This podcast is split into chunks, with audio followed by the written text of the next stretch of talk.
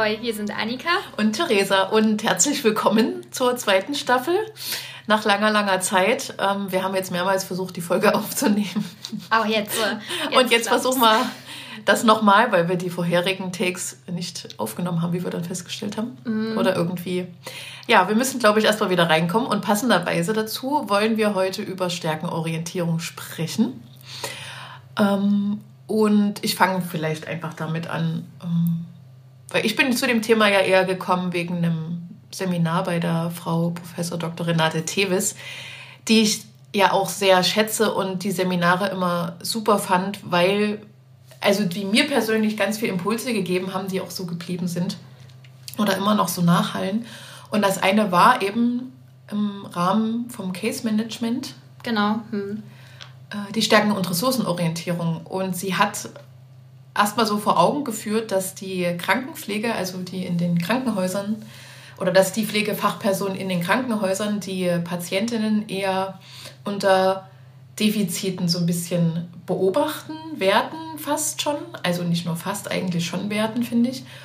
Und dass die Kolleginnen aus der Altenpflege wiederum aber sehr ressourcenorientiert Menschen da betrachten und da hatte sie so ein kleines Schauspiel, wo sie wie, naja, sagen wir mal, einen Schlaganfallpatienten auf dem Stuhl dargestellt hat, der so ein bisschen nach links rutscht und dann sabbert er vielleicht noch ein bisschen und ähm, die Pflegekollegin aus dem Krankenhaus würde sagen, oh nein, der kann sich nicht mal richtig auf dem Stuhl halten, der kann ja kaum noch sitzen. Und die Kollegin aus der Altenpflege wiederum, oh Mensch, der kann ja noch sitzen. hat ja Potenzial, dass man den vielleicht eben noch so hinkriegen kann, dass er gut im Stuhl auch sitzen bleiben kann. Das ist richtig und das ist ja auch Lebensqualität. Ne? Sitzen ja. ist ja dann für die auch mehr Lebensqualität. Und ja, da sind wir eigentlich schon gut in dem Thema halt drin, was auch in Reflexionsrichtung schon geht, dass man als Krankenpflege im Krankenhaus doch immer sehr auf Defizite getrimmt wird. Mhm. Ähm, und zum Beispiel Ressourcen ist ja auch ein Teil der Pflegeplanung, wenn man denn eine mhm. Pflegeplanung schreibt was hat denn der Patient oder die Patientin eigentlich für Ressourcen. Und mir selber war es in der Ausbildung auch so, dass man das zwar mit aufgeschrieben hat, aber das waren immer solche Ressourcen wie Patient ist motiviert, mm. Patient ist compliant mm. oder mm. Ähm, ja. ja, also so solche einfachen Sachen, die quasi auf den ersten Blick erkennbar sind, aber so richtige Ressourcen, was wirklich noch geht, wie zum Beispiel die Ressource, ach Mensch, der Patient mit dem Schlaganfall, der kann ja sogar noch sitzen, wenn ich den hinsetze. Ja. Der sitzt zwar schief, aber der kann noch sitzen. Und das wurde gelehrt schon, aber wenig angewendet und dadurch hat man da ähm, oder ich gar nicht so den Blick immer dafür, ressourcenorientiert wirklich zu arbeiten, sondern echt dieses, okay, welche Defizite hat er, wo muss ich jetzt helfen mhm. oder wo greife ich jetzt an? Ja. Naja, hast du jetzt angreifen ja. gesagt? greifen Patienten an. Das nee. gleich an die nee, also an welchem Problem muss ich jetzt ähm, arbeiten? So ja, nee, nee, ich habe das schon verstanden, aber ich musste gerade an Techniker denken, die bei uns äh, im Haus aktiv sind und die haben und die sich vorgestellt und haben gesagt, wir würden jetzt maximal angreifen und da habe ich so gedacht, ah ja, okay, also es ging darum, WLAN ähm, zu so. installieren. Ähm, dachte ich, okay, ist ja, ich, ich kann mit dem Satz, denke ich, das sagen ja manche. Ne? Na, ich habe das auch so drin. Ich greif Ist das vielleicht was Brandenburgisches oder so? Nee, Brandenburg ja nicht. Ich bin ja schon gebürtiger nee, nee, Sachse. Aber dieses Angreifen im Sinne von, wir gehen das jetzt an. Und ich glaube, ja, ja, das nee, ist so... Ähm, so die Richtung ja, Oberlausitz, da ist das. Aber ist das, das ist interessant, ne? weil eigentlich ist das ja was sehr äh, so eine dynamische Beschreibung, die aber gleichzeitig so, wie soll ich denn sagen? Aggressiv wirkt. Mhm. Also so, ja, nee, so würde ich aggressiv klingt schon wieder zu hart, aber naja. Also angreifen halt bei uns im Sinne von, ähm, ich habe jetzt Motivation, hm? ich ja, greife jetzt ja, das ja. Thema an und das wird jetzt hier super. Ja, ja. Aber ja, wenn einer diesen Ausspruch anders kennt, aber da gibt es ja. viele Wörter, die jeder anders nutzt. Ja, ja, nee, ich weiß, ich weiß, was du meinst.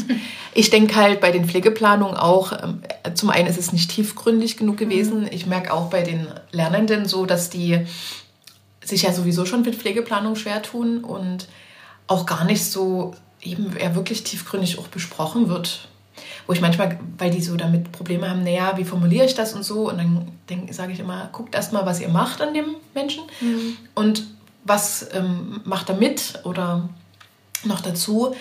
Ähm, ging mir jetzt letztens durch den Kopf bei den Prüfungen. Eigentlich lernen wir ja, oder haben wir ja das ja im Studium nochmal, auch äh, besprochen, dass man das ja eigentlich mit den Betroffenen zusammen macht. Mhm. Und ähm, zu meiner Prüfung war es ja auch so, dass ich den Patienten, den ich dann zur Prüfung hatte, nicht kennen durfte, geschweige mhm. denn irgendwie schon mal mit dem gearbeitet habe.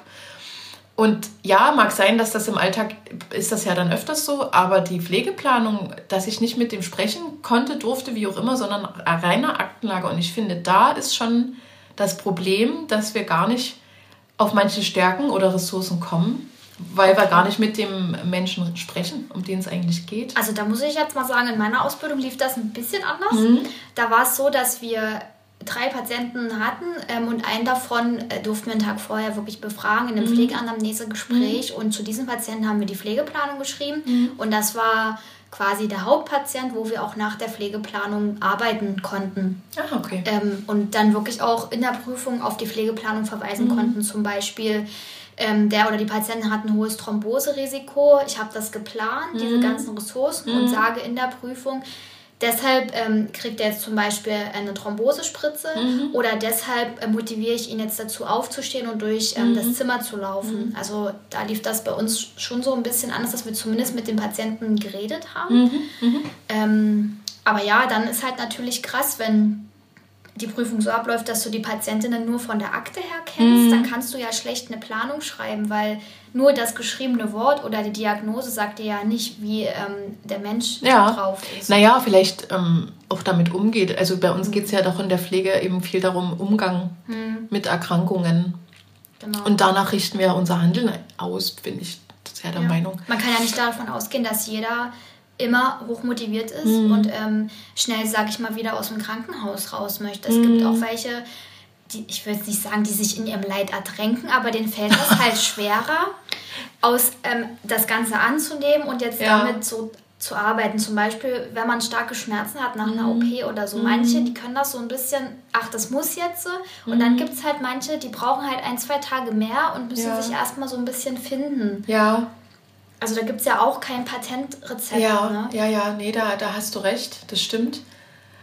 Aber genau das ist ja die, die Kunst, das auszuhalten. Also diese, also ich bin immer der Meinung, ähm, dass man ja auch die, die Menschen, die Betroffenen dahin führen sollte, zumindest eigene Entscheidungen für sich treffen zu können. Ja, auf jeden Fall.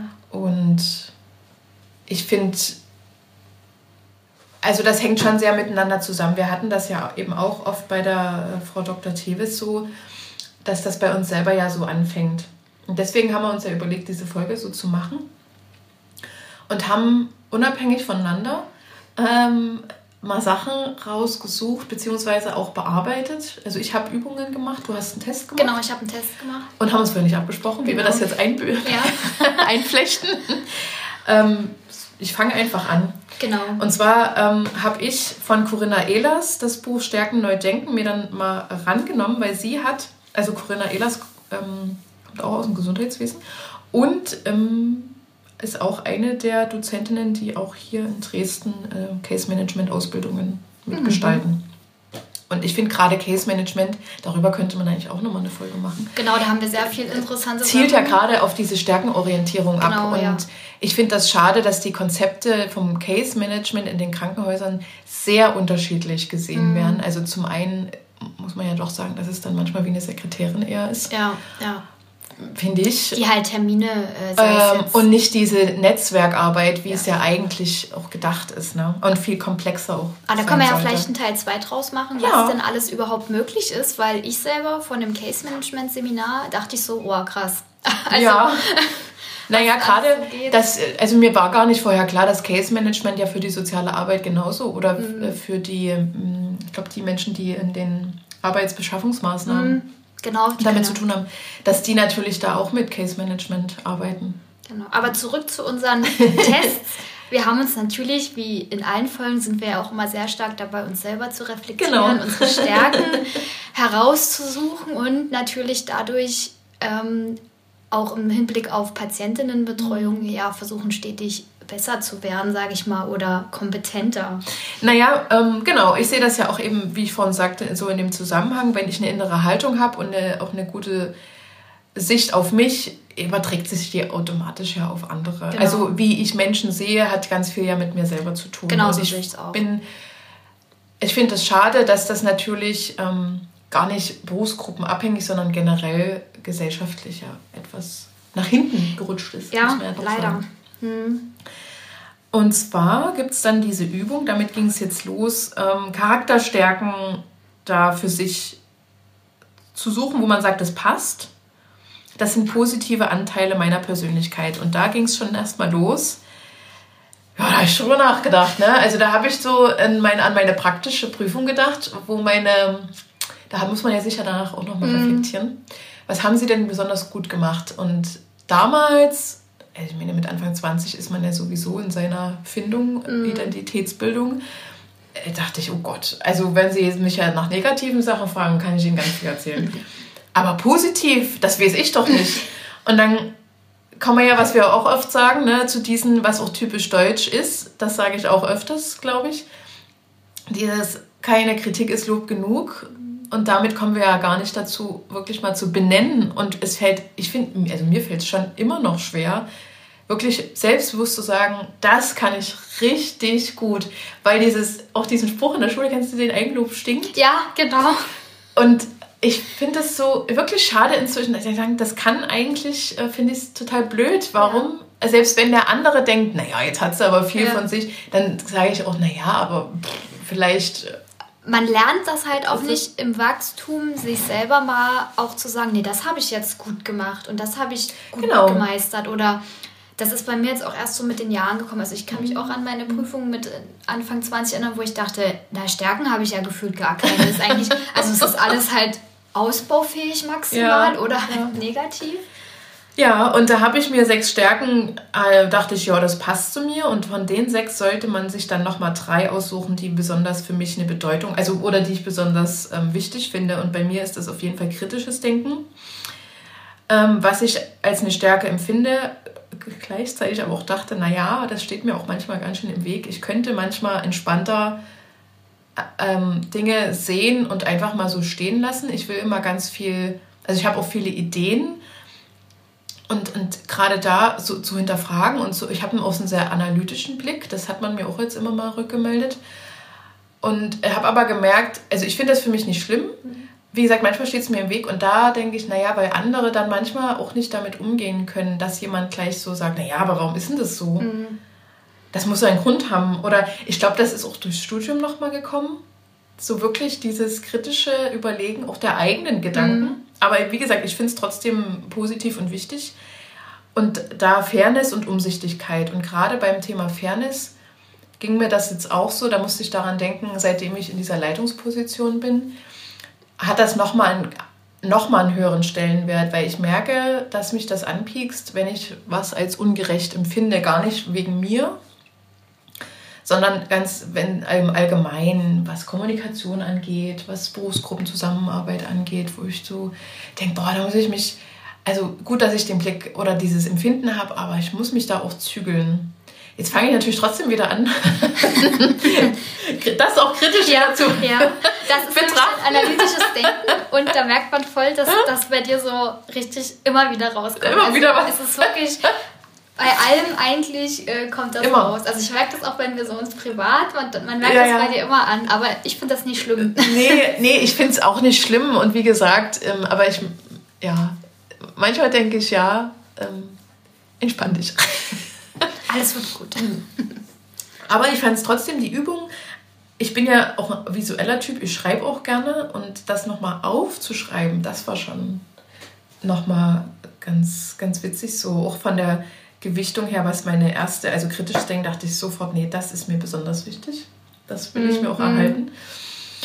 Und dann ähm, hat sie so übergeleitet in die Fähigkeiten, also was man so, was einem Energie wieder zurückgibt. Und das ist so, glaube ich, auch so ein, so ein Punkt, das ich für mich sehr wichtig finde und das auch mich in dem Beruf so hält.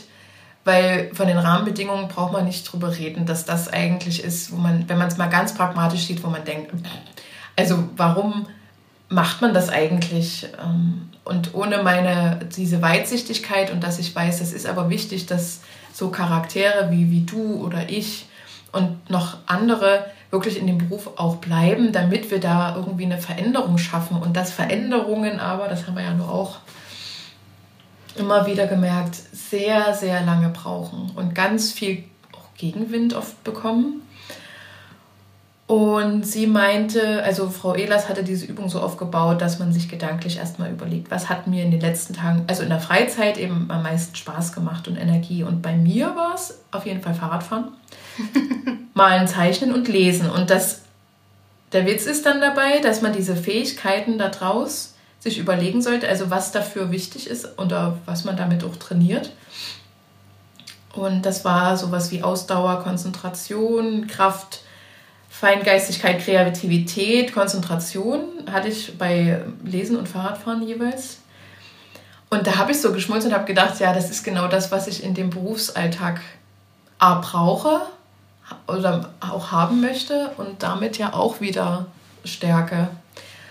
Und dass sich das so irgendwie findet, mm, allgemein finde ich, dass die gerade die Pflege also, dass viele Kolleginnen im Krankenhaus, da sind auch ärztliche Kolleginnen dabei, aber ich beschränke das jetzt mal auf die Pflege. Ja. Viel Sport machen, also viel mhm. Fahrrad fahren. Wir sind, also ich glaube, bei dir ist es ähnlich mhm. im Haus. Also Fahrrad, also eigentlich bräuchte man mehr Fahrradparkplätze an den Krankenhäusern. Ja, definitiv. Also ja, wir haben Und auch viel ganz agil. Viele, also genau. ich glaube auch, dass wir, dass wir eine Gruppe sind, die ganz äh, viel Energie so hat und mhm. die ja irgendwo hin muss. Also ich kann auch zum Beispiel ganz schlecht in Ruhe sitzen und am mhm. Schreibtisch sein. Ich muss immer irgendwie Genau, also loslegen. das kriegt man generell mit, dass viele Kollegen auch, egal wenn es äh, zum Frühdienst auch mal, äh, weiß ich, 15 Kilometer oder 10 mhm. Kilometer sind und das Wetter halt mhm. passt, die auch sagen, nee, dann fahre ich halt auch den ganzen Sommer durch, ja. weil mich beruhigt das auch oder gerade nach so einem stressigen Dienst ist das mhm. ja unheimlich auch, was einen so runterkommen lässt, auch wenn man läuft zum Beispiel. Mhm. Ähm, mhm. und das ist, denke ich, in unserer Berufsgruppe schon mehr ähm, da, weil auch, also das ist halt so dieses, man kommt noch mal runter, man besinnt mhm. sich noch mal selber, tut sich mhm. Körper, aber, körperlich aber noch mal so ein bisschen betätigen. Mhm. mhm. Und die ganzen Eigenschaften, die du jetzt genannt hast, finde ich ja auch, dass das so Eigenschaften sind, die man schon irgendwo in sich hat, die schon so in einem sprudeln ja. und die einen ja auch letztendlich dazu bringen, darüber nachzudenken, in den Pflegeberuf zu gehen. Finde ich genauso, habe ich auch gedacht. Also diese grundlegenden, ich glaube, das war wirklich vorher auch schon da mhm. und hat sich jetzt nur noch mal naja, anders, also oder nochmal intensiver so gestaltet, was jetzt kritische Denken ist bei mir mehr vorhanden als jetzt vielleicht eine andere Eigenschaft mhm. dadurch. Also, dass sich das nochmal so rausgebildet hat, das denke ich auch. Na, also, dass man das, ja auch. Ja, genau. Und habe jetzt gerade auch noch gedacht, das ist eine Unheil, also Diversität ging mir jetzt gerade nochmal durch den Kopf, dass das auch was ist, was ich an Teams oder gerade an meinem Team auch unheimlich schätze, mhm. dass die alle unterschiedliche Stärken, äh, auch Wünsche mitbringen und einen anderen, auch einen, jeweils einen anderen Fokus. Also der eine, also ich habe eine Kollegin, die ist da total bei ätherischen Ölen mit dabei und Wohlfühlen und die hat immer eine Idee, also die ist total auch kreativ und auch legt los und die andere, die ist entspannt, die hat ganz viel ähm, Sensibilität für so Selbstpflege. Mhm. Ich mache jetzt Pause, weil mir das jetzt gut tut, damit ich nach hinten raus auch gut weiterarbeiten kann. Und die profitieren ja voneinander dann wiederum. Ja. Ich finde das super spannend, wie das eben äh, da sich zueinander auch verhält und wie sich das auch gut ergänzt. Ähm, und bin sowieso ein großer Verfechter davon, dass man diese Stärken oder diese Teamstärke, die sich daraus ergibt, so erhält, weil es gibt ja auch Unternehmen, die ihre Teams wieder zerpflücken mhm. und neu zusammensetzen, weil sie nicht wollen. Also wurde dann immer gesagt, dass die Teams sich nicht zu gut verstehen. Ja, man sollen. soll nicht zu nah sein, man wird zu emotional sonst. Genau, und das finde ich sehr schade. Mhm. Also da, ich weiß, das habe ich jetzt selten erlebt, aber es gibt es trotzdem und ich bin auch der Meinung, dass es das immer noch gibt. Und ähm, da lieber wirklich, ähm, dann lieber, ja, Teams so zu, sich weiterentwickeln zu lassen miteinander. Das finde ich da ganz wichtig. Ja, also ihr seht jetzt nicht, ich habe die ganze Zeit Zustimmung genickt. Ich sehe genau. das halt auch so, dass sich das Team äh, lieber weiterentwickelt, als dass ich ein, ein Team zerpflücke. Mhm. Klar, manchmal muss es auch sein, wenn jetzt Teams dolle zerstritten sind, aber an sich plädiere ich auch immer sehr dafür, mhm. ähm, dass man sich zusammen entwickeln kann. Mhm. Ist ja wie in jeder guten mhm. Beziehung. Ja, genau. Und eben auch zusammen durch Krisen zu gehen. Genau. Äh, weil ich finde auch, dass der Einzelne in dem Team ähm, nochmal anders wenn man so über so, so, eine Hürde hat als Team und man überwindet die zusammen, anstatt dass jemand sagt, naja, dann müssen wir die trennen, jetzt nur als Beispiel. Mhm. Manchmal geht es ja wirklich nicht, klar. Ja. Dann sollte man das anders machen. Aber ich denke, es gibt genug Situationen, wo man sagt, da gehen wir jetzt zusammen eben drüber und das schaffen wir. Und wenn man es dann geschafft hat, dass das Potenzial, also die Resilienz, ich finde, Stärkenorientierung hat ja auch was so mit Resilienz oft zu tun. Ja. Und diese Entwicklung davon. Und dass das wiederum die innere Haltung, also eine, eine, stabile innere Haltung begünstigt, wo wir dann wiederum auch dem Patienten was ausstrahlen oder den Patientinnen ähm, und die sich wiederum dann sicher bei uns fühlen können, wenn wir sie ja. betreuen. Also da gibt es ja auch eigentlich leichte Beispiele dafür, die das mhm. verdeutlichen ähm, wenn jetzt zum Beispiel jemand eine ruhige innere Haltung hat, dann mhm. strahlt es auch auf Patientinnen mhm. durch. Also mhm. ich merke das oft so in den Nachtdiensten. Man hat ja manchmal so mhm. Kolleginnen, ähm, die wuseln halt ja, rum, die ja, machen ja. alles ganz schnell und dann sind die Patienten aber auch alle so, die können dann nicht richtig schlafen oder sagen ganz früh, ach heute war irgendwie die Nacht war doof. Mhm. Und dann gibt es so Kollegen, die sind immer ganz ruhig und bedächtig mhm. und dann sind die Patienten genauso. Also da merkt man ja, wie dieses innere Ich auch einfach unterbewusst auf andere sich mhm. halt widerspiegelt. Bin ich total. Kannst du dich auch an den Seminar bei der Frau Dr. Tevis erinnern? Kann mich an sehr viele Seminare erinnern. Also ich bin ja großer Fan, wie man merkt. Hast du jetzt schon zum zweiten Mal gesagt. ja, aber da hatte sie doch auch, ähm, das hat ja auch was mit, kommt ja aus der Quantenphysik. Ja. Also ähm, diese, diese Schwingungen, die man mhm. zueinander hat, ohne dass das aus dem Esoterischen, ich weigere mich, das esoterisch ja, zu sehen. Aber die, auch Intuition ist ja auch mit Studien, also gibt es ja eine Studie, äh, die, die das so mal beleuchtet hat und da wirklich auch Ergebnisse, dass das eben kein Quatsch ist, sondern auch ähm, geformt wird oder sich entwickelt, dass man darauf auch wirklich vertrauen kann. Ja. Und ähm, wo wir uns dann im Seminar nochmal anders hinsetzen sollten, damit unser Gehirn, weil wir ja darauf reagieren, wenn ähm, Sachen auf immer anders mhm. sind im Raum. Und mein Kalender, der dort oben hängt, der hat das gerade ähnlich. Ähm, der Wechsel, dass man am Tag, also ich habe hier so einen mhm. Kalender, der so für jede Woche immer so einen Impuls gibt. Und die Woche ist es witzigerweise, dass man jeden Tag was anderes machen soll als sonst. Also wie mhm. anderer Arbeitsweg, mal anders fahren oder Schlafen Sie auf der anderen Bettseite, finde ich ja gut. Das kann ich gar nicht, weil ich mich so dran gewöhnt habe. Also, Aber ja, das geht mir auch so. Oder beim Spazierengehen. Wenn ich dann auf einmal auf der anderen Seite von demjenigen bin, denke ich, das ist nicht komisch, das passt mhm. irgendwie gar nicht. Aber ich finde den Hintergrund, dass man sich da offener nochmal macht für andere Eindrücke. Ja. Na, es ist ja auch, ähm, um auch mal auf ein Seminar zurückzugehen, was bei uns um mhm. Kommunikation geht, diese Embodied Communication, dass halt Körper, mhm, Geist, ja. Psyche, Umwelt, alles immer in Gegenverkehr miteinander ist. Mhm. Und dieser Wechsel ja auch immer dazu führt, dass mich sel ich mich selber wechsle. Also wechsel ich mich selber wechsle, ja. also wechselt meine ja. Umwelt, wechsle ich mein Verhalten, ja. ändert sich meine Psyche, vielleicht auch mein Denkverhalten zu bestimmten Sachen. Und das ist halt schon unser Gehirn ist da einfach auch echt krass oder generell der Mensch ja an sich, was da so. Ich finde sogar, also das finde ich generell bei Frauen nochmal spezifisch, je nach Zyklus. Also mhm. mir geht das so, je nachdem, wie ich mich fühle, sehe ich Dinge wirklich, äh, fühlen sich Dinge, ich sehe sie nicht anders vielleicht, aber ich, ich fühle sie anders. Und wenn ich schon so eine Laune habe, wo ich so denke, boah, ich habe eigentlich überhaupt keine Lust, ja. dann ist ja mein Filter wie so eine wie beim Optiker, wenn man sich die Brillenstärke bestimmen lässt, mhm. wenn der dann so eine Linse reinschiebt, dann ja. ist es nochmal ver also verzerrt. verzerrt. Mhm. Und ja, irgendwie finde ich das auch wieder, dann da muss ich dann auch manchmal lachen und denken, naja, komm, den Tag kriegst du rum. aber nimm dich selber bitte nicht zu ernst. Und das sind dann die Tage, wo ich an mir selbst auch arbeite, dass mhm. ich die, mich selber merke dann mhm. und dann auch versuche, solchen Triggerpunkten möglichst aus dem Weg zu gehen oder zu wissen, wie ich mich dann selber ähm, regulieren kann. Mhm. Also zu wissen, wann kann ich das jetzt mal zulassen, mhm. dass das so ist und wann muss ich mich regulieren oder muss ja. irgendwelche Sachen haben, um mich zu regulieren. Ja. Naja, und genau, und diese Übung, da ging es dann noch weiter, um das jetzt nochmal auf das Buch kurz zu lenken. Da ging es ja dann auch um Bedürfnisse. Was brauche ich, um mich seelisch gut zu fühlen? Was brauche ich, um mich körperlich gut zu fühlen?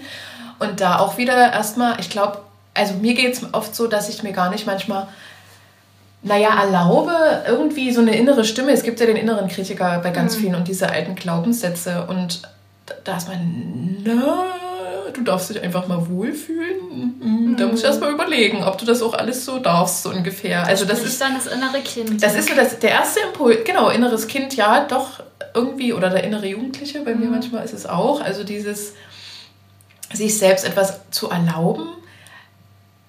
Ja, also auf jeden Fall ging es mir so wo ich so denke, das geht, gelingt mir aber schon besser, muss ich sagen. Also wirklich mhm. das, auf das zu hören, wenn ich sage, nee, ich brauche jetzt mal Ruhe und mal gar nichts, ähm, keine, kein Schreiben an Semesterleistungen, heute mal nicht mhm. und äh, es wird trotzdem gut. Mhm.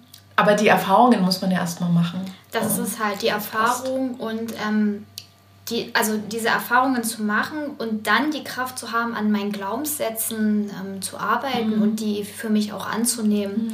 Da gibt es ja dann auch wieder 100 Bücher. Ähm, ich würde jetzt mal so ja, ja, nur weil, weil ich noch, du kannst gleich ja? ganz kurz, weil warum erzählen wir das eigentlich alles? Ja. Weil eigentlich soll es ja um die Pflege gehen. Ja.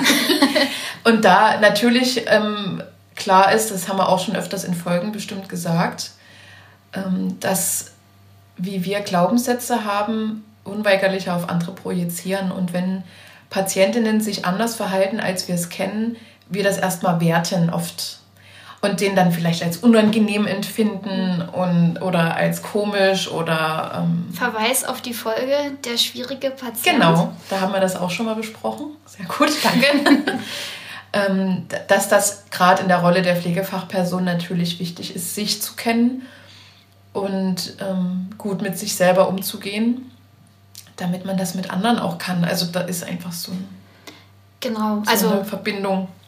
Er merkt ja, es geht bei uns ja immer doch viel um diese mhm. ähm, Kommunikation ja. und Reflexionssachen. Und ja, dann halt auch im privaten Leben mhm. habe ich mich jetzt mal darum gekümmert, da ja die Bachelorarbeit ansteht, alles an Wissen, was mir irgendwie weiterhelfen könnte, ja. einzusaugen. Und habe ein Thesisseminar online besucht, ähm, was jetzt relativ, ich sag mal, nicht auf die Pflege direkt war, sondern es ging einfach darum, wie schreibe ich eine Thesis, eine Bachelorarbeit, mhm, mhm. solche Sachen. Äh, was kommt gut an, was sollte man lieber lassen? Mhm. Und zu diesem Thesisseminar hat halt auch ein Selbsttest gehört. Mhm.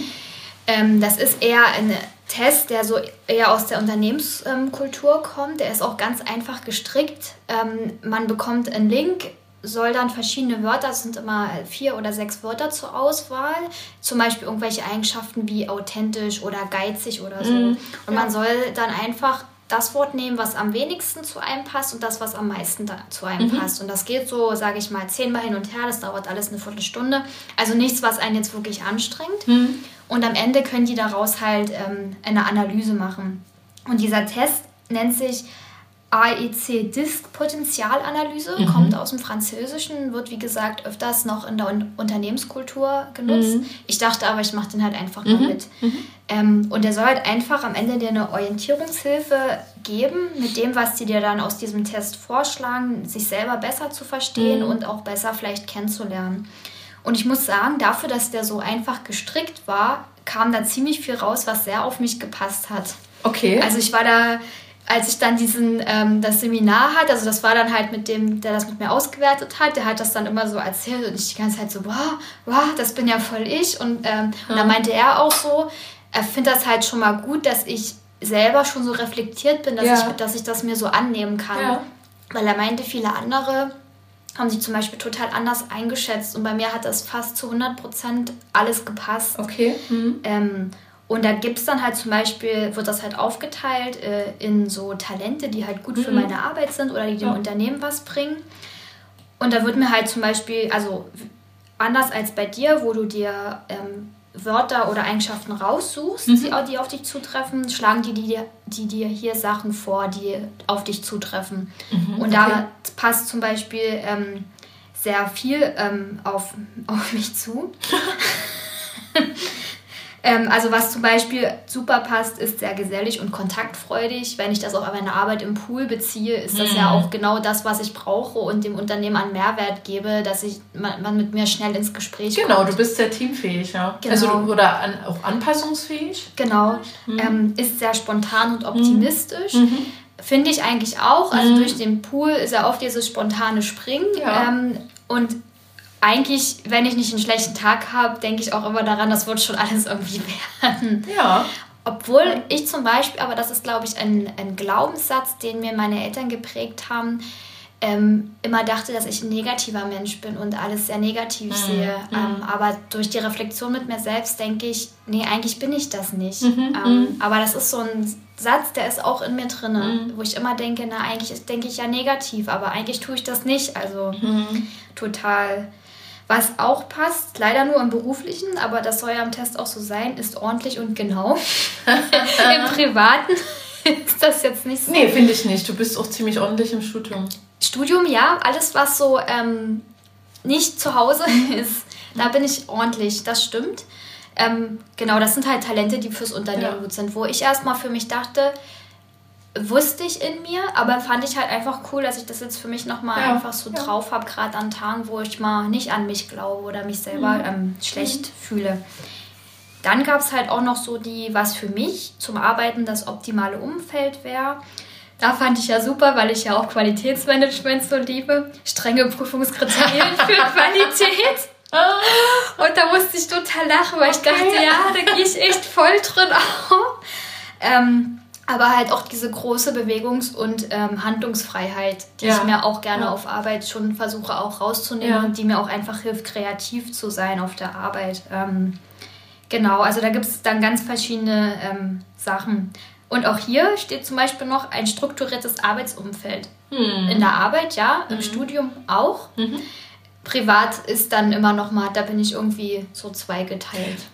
Das geht mir ähnlich. Ich denke nämlich auch, dass das, also es hat ja auch was mit Anstrengung zu tun, diese Struktur auch zu halten. Oder genau. ich will nicht sagen, dass das auch was mit Kontrolle ein bisschen zu tun hat, ja. aber hm, ähm, und irgend, es muss, also ein Punkt im Leben, und das ist wahrscheinlich meistens eben das Private, wo das mal fallen gelassen wird und sich mal wieder entspannt. Mhm, genau. Also, dass ich das eigentlich ziemlich gesund finde, wenn man beides hat und, und seine Orte hat, ähm, wo man das so ein bisschen auch, ja, wie du es auch schon mal, wo du mir davon erzählt hast, gesagt hast, ausleben kannst oder eben auch so sein kannst. Genau, mhm. genau. Also in dieser ähm, Persönlichkeitsanalyse ähm, werden dann halt auch nochmal Faktoren aufgeschlüsselt, die sich mhm. miteinander, also ähm, als Gegensätze und auch zusammenarbeiten. Mhm. Nur mal als ähm, Beispiel dazu jetzt äh, die Fokussierung auf eine bestimmte Aufgabe und die Fokussierung auf soziale Beziehungen, was auch immer mhm. ineinander übergeht. Oder halt dieser Optimismus und mhm. gleichzeitig ähm, diese Kreativität und Authentizität oder Originalität. Mhm. Wo ich auch dachte, wo wir das besprochen haben, ja, voll, das sagen mir halt viele, dass ich schon so authentisch bin und ähm, mm. wenig so verstecke. Also schon verstecke, aber halt ähm, ja, beruflich denke ich nicht so viel angepasster bin als privat. Also mich nicht ähm, ja. komplett. Ja. Und das hat tatsächlich, also ich habe jetzt hier so eine schöne Übersicht, ähm, mhm. die zeigt, dass ähm, mein angepasster Stil, also den Stil, den ich in der Arbeit nach außen trage, relativ nah zu dem natürlichen Stil ist. Mhm, okay. Und das zeigt, das hat er auch gemeint, das zeigt unheimlich viel Reflexion, dass ich mit mir selber so fein bin, mhm. dass ich auf Arbeit zum Beispiel Fehler eingestehen kann, mhm. genauso wie ich das zu Hause kann, aber halt auch einfach diese ganzen Fähigkeiten, die ich schon von Haus aus mitbringe, schon super in den Beruf einfließen lassen kann. Und im Endeffekt es ist halt bei mir jetzt eher ein Persönlichkeitstest, hat es mich aber einfach nochmal zum Reflektieren gebracht und mir auch nochmal gezeigt, auch jetzt im Rahmen der Bachelorarbeit, wo ich echt dachte, oh Gott, schaffe ich das, mhm. ich kann das nicht und ich werde versagen, mir gezeigt hat, doch, ich kann das, mhm. weil ich kann mich strukturieren, mhm. ich kann einen Ablauf machen und ich weiß auch, dass ich zum Beispiel gut Texte schreiben kann. Mhm. Also ähm, das hat mir halt einfach in meiner Reflexion nochmal geholfen. Und zeigt einfach, dieses positive Denken macht mit einem ganz viel Energie aus. Weil ja. es war dann auch ja. so, eine Woche später hatte ich wieder so viel Motivation, mich auch wirklich ähm, an Texte wiederzusetzen mhm. und mich ähm, wieder mehr auf Arbeit mit den Patienten zu mhm. beschäftigen. Mhm. Weil ich hatte die letzten Monate, es ging dir ähnlich, ich war mhm. einfach ähm, durch ja, und ja. ich glaube, da helfen solche Reflexionssachen, auch deine Übungen, einfach wieder sich auch zu erden und ja, ähm, genau. wie so einen kleinen Neuanfang mhm. zu starten. Mhm. Ja, ich finde auch, dass das aber auch sehr gerne von außen kommen darf, mhm. also wie im Rahmen von so einer warmen Dusche mit Worten wo ja. ich auch überlegt habe, dass ich das ganz gut, also oder dass ich das schon mal so im Team auch etablieren wollen würde, dass man sich regelmäßig auch wirklich sagt, ey, das, das was du jetzt im Dienst geleistet hast, also auch konkret mhm. zu benennen. Und das war richtig super und ich fand das richtig gut, weil diese, diese Reaktion, die dann kommt, also ich habe das auch ja bei einer ärztlichen Kollegin von der Inneren gemacht, wo ich auch gesagt habe, ich bin super froh, dass du da bist, ähm, weil das und das finde ich mhm. richtig gut, wie du das machst und das hilft uns sehr und dass wir da miteinander auch mit also arbeiten können. Mhm. Und man hat halt sofort gemerkt, wie sie darauf so reagiert hat, so entspannter und auch von der Körperhaltung. Man sieht das ja schon sehr schnell, ja. ähm, so empowernd zu sein. In, in, das wünsche ich mir sehr für mich, mhm. aber auch, dass man einfach sich gegenseitig eben nicht nur sagt, was äh, irgendwie negativ aufgestoßen ja. ist, sondern auch konkret zu benennen, was jetzt gut war, weil man sieht es ja oft wirklich nicht. Ja. Also schon alleine, weil man vielleicht negativ von sich erstmal so denkt oder das Gefühl vom Dienst blöd war, weil man mhm. Sachen nicht geschafft hat. Genau. Und gerade diesen, was wir leisten in der Pflege, wenn wir jetzt gerade so mehrere Fachbereiche auf einer Station zum Teil durch mhm. die ähm, Pandemiesituation hatten, ähm, wo ich eben oft dachte, Mensch, die ärztlichen Kolleginnen, die haben halt trotzdem noch ihr Fach und müssen nicht die Inneren visitieren zum Beispiel. Mhm. Ähm, was auch soll so sein, bitte. Also mhm. das will ich gar nicht äh, kritisieren, sondern dass die Pflege immer sehr flexibel ist, kreativ damit umgeht. Und ich denke immer, ich, das muss man einfach auch mehr sichtbar machen und auch demjenigen, der das genau. eben so kann und macht. Und stetig ja damit auch dazulernt, egal ja. wie jung oder alt. Ja. Ähm, ich habe das auch letztens, ähm, als ich ähm, zwei oder eine Azubine hatte ich ähm, zum Anleiten mehr oder weniger, also die war mir halt zugeteilt und ich meinte, gut, dann machen wir jetzt hier ein bisschen wie Praxisanleitung. Mhm. Habe mit der ganz paar Sachen gemacht und habe da auch bewusst nach jeder ähm, Situation, die wir gemacht haben, ihr auch bewusst gesagt, hier, mhm. das ist gut gelaufen, fand ich gut, auch wie du mit dem mhm. Patienten geredet hast, an der und der Sache musst du mhm. noch arbeiten. Und da war sie auch gleich so richtig motiviert und mhm. fing dann an, ja, was kann ich noch machen und sind sie morgen mhm. noch mal da und dann mhm. kann ich vielleicht äh, mir Fragen aufschreiben und morgen noch mal was fragen. Und genauso ist das auch unter Kollegen. Ich merke es ja am Pool, wenn Kolleginnen zu mir sagen, ach, wir finden das gut, kommt mal eine Poolschwester, die denkt noch mal ein bisschen um die Ecke ja, und genau, so. Genau. Und das fängt langsam an, aber es sollte noch viel, viel mehr sein. Ja, aber da sind wir doch geduldig. Ja. Und ich bin auch eben auch unglaublich froh, dass meine Chefs, Chefinnen, meine Pflegedienstleiterin und was ich will gar nicht mein sagen, also die Pflegedienstleiterin und der Pflegedirektor meines Arbeitgebers, dass die so das auch erkannt haben. Ich meine, das sind beides Personen, die haben auch studiert und ich mhm. finde, das merkt man einfach auch. Die sind total auch stärkenorientiert, die haben auch ähm, Ziele, die für die Pflege in die Bresche springen mhm. und da auch sagen, nee, da muss ich mal was ändern. Das geht ja schon bei der Berufsbezeichnung los. Ja, genau. ähm, oder ob, warum man sich immer mit Vornamen vorstellt. Mhm. Und dass die aber da auch nicht locker lassen. Und ich finde das total super. Und gerade, ähm, ich weiß aber, dass das erstmal, weil das was anderes ist, es ist eine heran, andere Herangehensweise als üblich und das bei vielen gar nicht erstmal so erkannt wird, dass das eigentlich was sehr stärkenorientiertes gerade ist, hm. was da passiert in den Führungsetagen. Ja. Dieser Wandel weg von dem Autoritären und ja, ich bin da. Naja, das haben wir halt schon immer so gemacht, ne? Mhm. Aber wie sagt man so schön, gut Ding will Weile haben. Na, ich finde da schön dieses Bild von dem, äh, ich glaube, das hatte ich auch schon mal in der Podcast-Folge gesagt, ähm, von Barack Obama, der meinte, gerade, also wenn man auch Politiker ist und auch regierender Politiker, acht mhm. Jahre, das ist eigentlich nichts. Mhm. Du kannst den Kurs, den du fährst, da vielleicht um einen Grad verändern, aber diese dauerhafte Kehrtwende, das braucht so lange. Genau. Und da dran zu bleiben, also das ist so meine Motivation. Ja. Das, ähm, dass ich man, schon glaube, dass das geht. Man muss dranbleiben und äh, mhm. immer wieder und irgendwann ist dann der nächste Prozent geschafft und wieder ein Prozent. Mhm. Und ja, also ich denke, wir haben da viele Impulse euch wahrscheinlich gerade gegeben und uns auch. Also mir auf jeden Fall. Ähm, und ja, äh, freuen uns auf die nächste Folge. Jetzt wird es ja wieder ein bisschen häufiger. Jetzt haben wir uns beide wieder mehr sortiert, denke ich. Und ich, wir drücken mal die Daumen. Genau, wir drücken mal Aber wir sind auch nicht traurig, wenn es mal doch eher noch ein bisschen längerer Abstand ist. Ja, genau. Also, Kein Druck. Genau. Und Feedback und Themenvorschläge gern an ja. unsere E-Mail oder ähm, uns bewerten auf Spotify oder dem Podcast-Catcher eurer Wahl. Und dann bis bald. Bis bald. Tschüss.